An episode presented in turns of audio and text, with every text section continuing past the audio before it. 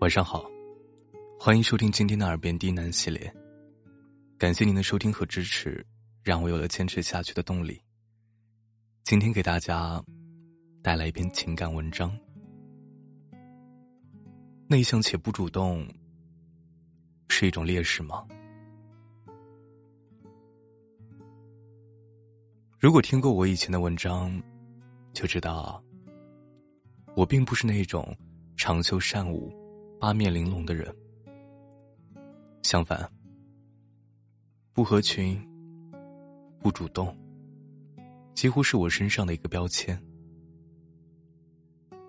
可也是近到这些年，我才慢慢体悟到，也才敢说，内向且不主动，并没有什么不好。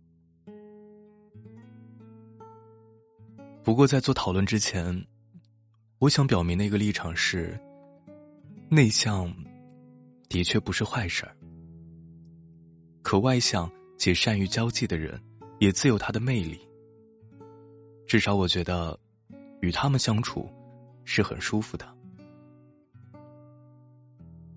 世界从不需要单一的色彩，企图通过贬低另一种性格而标榜自我，只会暴露自己的丑陋与无能。在长达十几年的时间里，我一度非常抗拒别人说我内向。我有一个小我一岁的表弟，他与我的性格可谓说是大相径庭。不仅外向，而且做事圆滑老道，嘴又很甜。这本来于我来说是没什么的，但凡事可不就怕一个“比”字吗？每次家庭聚会，他总能游走于各个长辈之间，说话逗他们笑，跟他们谈天说地，很有让所有人都围着他转的气势。也因为如此，相比于我的沉默寡言，总要等别人问上我一句，我才会回上一句，但也只是一句。很多亲戚，包括我的家人。往往就会说出：“你看你表弟，你应该多向他学习”之类的话来。不想否认的是，我曾经因为这些对比，为我的内向感感到一丝的自卑。于是我开始试着去改变。我在饭桌上主动敬起长辈们的酒，附和着他们吹起牛来。我在刚进大学的时候，主动跑到每间宿舍和新同学聊天，在聚会的时候表现的交际活跃的样子，企图跟每一个人交好。可结果是，当酒席退去，我莫名的感到痛苦，甚至有了想哭的冲动。更别说我酒精过敏，身子也难受的紧了。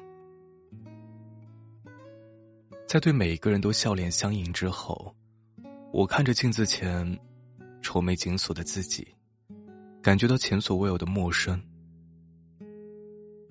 这个时候，我才发现，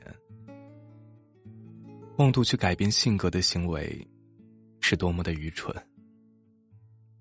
为了别人的评价而去迎合别人，也根本得不到更多的认可。他们需要的不是我的改变。而是能够对我指指点点的优越感了。于是，我又开始改变，变回我自己。我不喜欢聚会，不喜欢嘈杂的环境，那便斟一杯茶，安安静静的看一本书，写一篇文章。或者一个人独自行走在林荫道上，感受着斑驳的光影，也是欢喜。我不喜欢主动去争什么虚名，那也无妨。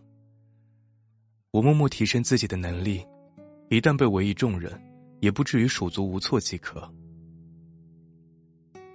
从来没有一刻让我感觉自己无比舒服的存在着，如此真实。